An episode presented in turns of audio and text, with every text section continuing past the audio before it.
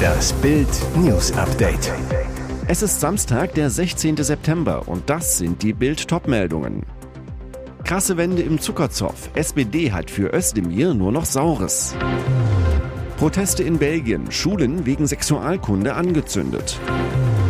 Linker Machetenangriff wohl nur erfunden. Ließ sich Neonazi drei Finger freiwillig abhacken? Krasse Wende im Zuckerzoff. SPD hat für Özdemir nur noch Saures. Diese Wende im Zuckerzoff dürfte den Grünen sauer aufstoßen. Bislang stand die SPD fest an der Seite von Ernährungsminister Cem Özdemir von den Grünen bei dessen Plänen an Kinder gerichtete Werbung für Lebensmittel mit viel Zucker, Salz oder Fett zu verbieten. Ein wichtiger Verbündeter des Ernährungsministers, Gesundheitsminister Karl Lauterbach von der SPD. Gemeinsam kämpfen sie, bislang erfolglos, gegen den Koalitionspartner FDP, der einen gemeinsamen Kabinettsbeschluss blockiert. Aber nur mit diesem könnte das Gesetz zur Abstimmung in den Bundestag. Jetzt schaltet sich SPD-Chef Lars Klingbeil in den seit Monaten schwelenden Koalitionsstreit ein. Im Interview mit der Lebensmittelzeitung sagte Klingbeil, er finde es grundsätzlich richtig, sich mit der Frage auseinanderzusetzen, wie wir dafür sorgen können, dass Kinder sich gesünder ernähren und wie man dafür Anreize schafft. Aber, so Klingbeil, man müsse aufpassen, dass wir nicht mit dem Kopf durch die Wand wollen. Da gibt es schon vieles, wo auch die SPD sagt, darüber müssen wir beim Gesetzentwurf nochmal reden. Mehr über den Zuckerzoff gibt es auf Bild.de. Proteste in Belgien, Schulen wegen Sexualkunde angezündet. Nach einer Reihe von Brandanschlägen auf belgische Schulen sollen Regierungsexperten für Extremismus die Situation entschärfen. Diese vermuten nämlich, die Anschläge an sechs Bildungsstätten hängen mit einem Sexualkundeprogramm zusammen, welches in den vergangenen Wochen für viel Zündstoff sorgte. An mehreren Gebäuden wurden entsprechende Slogans an die Wände gesprüht. Bei dem Programm handelt es sich um einen verpflichtenden Unterricht für Schüler zwischen 11 und 16 Jahren. Bislang war diese Lehreinheit, die schon seit vielen Jahren angeboten wird, nicht verpflichtend. Mehrere muslimische Vereinigungen verurteilten die rund vierstündige Lehreinheit mehrfach und behaupteten, das Programm würde zur Hypersexualisierung der Kinder führen. Dazu organisierten die Gruppen Protestaktionen unter anderem in Brüssel, an der mehrere hundert Menschen teilnahmen. Zu den Brandanschlägen auf die sechs Schulen hat sich noch niemand bekannt. Aber nach Angaben der Behörden wurden in einigen der Schulen Protestschilder gegen das sogenannte Evras-Programm entdeckt. Die Bundespolizei wurde gebeten, die lokalen Einsatzkräfte im betroffenen Gebiet der französischsprachigen Region Wallonien beim Schutz der Schulen zu unterstützen. Mehr Hintergründe lesen Sie auf Bild.de. Linker Machetenangriff wohl nur erfunden. Ließ sich Neonazi drei Finger freiwillig abhacken? Ein angeblicher Machetenangriff, drei abgetrennte Finger und ein Neonazi, gegen den ermittelt wird. Chemnitz, Sachsen. Neue Details zum Fall des Finger-Neonazis Alexander W. und die lassen die vermeintliche Tat in einem anderen Licht erscheinen. Im Chemnitzer Stadtpark war W. im August verletzt aufgefunden worden, drei Finger seiner linken Hand waren abgetrennt. W. behauptete, von vier Vermummten mit einer Machete überfallen worden zu sein. Gegenüber der Polizei und in einer öffentlichen Sprachnachricht machte er Linksextreme dafür verantwortlich. Doch inzwischen wird gegen W selbst ermittelt wegen Vortäuschens einer Straftat. Der 29-Jährige soll sich die ganze Geschichte um den Angriff nur ausgedacht haben. Ein Kumpel aus dem Neonazi-Milieu soll ihm die Finger abgetrennt haben, gegen den Kollegen wird wegen schwerer Körperverletzung ermittelt. Doch warum lässt man sich bloß die Finger abtrennen? Bild erfuhr, Neonazi Alexander W. unter anderem bereits wegen Betrugs, Brandstiftung, Urkundenfälschung und Körperverletzung vorbestraft, soll Schulden gehabt haben. Nachbarn berichteten Bild zuletzt, dass das Abhacken der Finger wegen Versicherungsbetrugs geschehen sei. Wie Bild erfuhr, ist Versicherungsbetrug laut den Kriminalisten eine denkbare Ermittlungsrichtung. Wiesen das so teuer? Bierpreise auf dem Oktoberfest knallen weiter rauf. Ozopft ist und teurer. Auch beim 188. Oktoberfest machen die Preise wieder einen Sprung. Das Bier auf der Wiesen ist in diesem Jahr um durchschnittlich 6,12 Prozent teurer. Für den Preisanstieg machen die Wirte die gestiegenen Kosten für Rohstoffe wie Hopfen, Malz und Gerste, aber auch für Energie und Löhne verantwortlich. Deshalb kostet das Maß Bier dieses Jahr zwischen 13,20 Euro und 14,50 Sonderfall das Weißbier im Weinzelt mit 17,40 Euro pro Maß.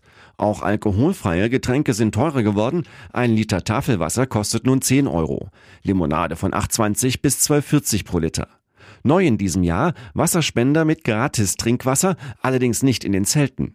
Brezen sind für drei bis vier Euro erhältlich, ein halbes Biohändel kostet 20,50 Euro, ein konventionelles 14 bis 15 Euro. Eine halbe Ente flattert für 36,50 auf den Biertisch, Schweinswürfel kosten bis zu 20 Euro. Eine Haxen gute 25 Euro und Kassspatzen kann man sich für 20 Euro schmecken lassen. Tipp, es wird billiger, wenn Sie mittags essen, denn es gibt in allen Zelten Mittagskarten. Die Gaudi zwischen Geisterbahn und Freefall kostet zwischen 2,50 Euro für das Kasperltheater bis 12,50 Euro für das Olympialooping. Extra-Tipp für Familien, jeweils dienstags ist auf der Wiesen Kinder- und Familientag, dann gelten ermäßigte Preise. Und jetzt weitere wichtige Meldungen des Tages vom Bild Newsdesk. Sie warfen Gullideckel, Steine und eine Kloschüssel auf die Autobahn. Das Brückenteufel-Trio. Sie schaut kühl zu ihm herüber, er versteckt sich hinter seiner Gesichtsmaske, um den Hals ein Engelchen, doch Jason R. sitzt für eine teuflische Tat vor Gericht und seine Freundin Jenna N. könnte ihn ins Messer liefern oder auch nicht, denn auf der Anklagebank im Chemnitzer Landgericht sitzt in Tränen aufgelöst auch ihr Kumpel Erik J.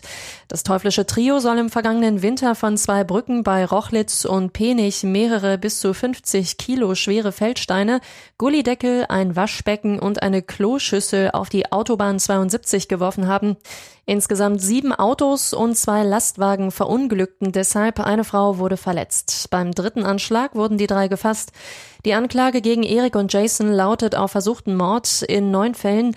Jenna ist wegen Beihilfe dran. Jason R. räumte die Tat zwar weitgehend ein, sagt aber, Erik habe ihn dazu gedrängt. Auch Jenna gibt noch Erik die Schuld. Der sagt allerdings, er habe nur einen Stein geworfen, beschuldigt wiederum das befreundete Pärchen. Und in einer früheren Vernehmung hatte Jenna ihren Verlobten Jason selbst als narzisstisch und für den Vorteil lügend beschrieben. Er könne zudem gut schauspielern und sei sadistisch. Im Prozess konnte sie sich kaum daran erinnern. Auch Erik J. unterstellte Jason R. satanistische Züge. Der wehrt ab. Er habe lediglich aus Spaß mal Totenkreuze umgedreht. Mein Mandant steht auf Metalmusik, sagt sein Anwalt, was mit entsprechenden Symbolen wie Totenköpfen verbunden sei. Wer lügt? Wer sagt die Wahrheit? Der Prozess geht am 29. September weiter. Ein unfassbarer Vergewaltigungsskandal erschüttert den französischen Tennissport. Im Zentrum des Bebens Trainer Andrew Geddes, der wegen des sexuellen Missbrauchs von vier Minderjährigen bereits zu 18 Jahren Gefängnis verurteilt worden ist. Eine der Frauen, Angelique Cauchy, hat jetzt vor einer Sonderkommission des französischen Parlaments ausgesagt, ihre Schilderungen zeigen das skrupellose Vorgehen eines perversen Verbrechers sowie ein System, in dem offenbar weggesehen wurde. Die Aussagen von Cauchy, die es im Jugendbereich zur zweitbesten Französin brachte, schockieren. So berichtet die heutige Sportlehrerin, Geddes hat mich in zwei Jahren mehr als 400 Mal vergewaltigt. Der Missbrauch begann, da war das Mädchen zwölf Jahre alt. Scheinbare Spaßbesuche im Bett des Kindes bei Trainingslagern wurden schnell körperlich und gipfelten in bis zu drei Vergewaltigungen täglich. Ich habe einen Albtraum erlebt, sagt Angelique Cauchy heute. Mehrmals habe sie an Selbstmord gedacht. Bei der Aufarbeitung des Falles wurde klar, wie skrupellos der Trainer vorging. Alle Mädchen isolierte der Kriminelle nach und nach von Freunden und Familien, nahm ihnen so gezielt Menschen, denen sie sich hätten anvertrauen können. Ebenfalls deutlich wurde, Verantwortliche sahen bewusst weg. Eine Zeugin sagte aus, sie habe sich an den Tennisverein gewendet. Dort habe sie von ihrer Befürchtung berichtet, Andrew Geddes vergehe sich an Spielerinnen. Antwort des Präsidenten, das kann sein, aber er bringt uns Titel. Hier ist das Bild News Update. Und das ist heute auch noch hörenswert. 30 Jahre Haft für Brüsseler Flughafenbomber. Urteil im Mammutprozess um die Bombenanschläge in Brüssel vor sieben Jahren. Flughafenbomber Mohamed Abrini muss für 30 Jahre in Haft. Er war einer der Haupttäter in der Gruppe von ISIS-Terroristen, die im Frühjahr 2016 Sprengsätze am Flughafen Zaventem und an der U-Bahn-Station Melbeck zündeten. Sie rissen 32 Menschen in den Tod. Drei weitere starben später und wurden ebenfalls als Opfer anerkannt. Fast 700 weitere Menschen wurden verletzt. Gegen den Franzosen Salah Abdeslam, der in Belgien bereits 2018 wegen Schüssen auf Polizisten zu 20 Jahren Haft verurteilt worden war, sprach das Gericht keine zusätzliche Strafe aus. Drei Mitangeklagte wurden zu lebenslanger Haft verurteilt. Die seit der Kindheit befreundeten Angeklagten, die beide marokkanische Wurzeln haben, waren im vergangenen Jahr bereits wegen ihrer Verwicklung in die Anschläge in Paris 2015 zu lebenslangen Freiheitsstrafen verurteilt worden. Beide Männer waren schon Ende Juli in Brüssel des vielfachen Mordes, versuchten Mordes und der Mitgliedschaft in einer Terrorgruppe für schuldig befunden worden. Das Strafmaß wurde aber erst jetzt verkündet.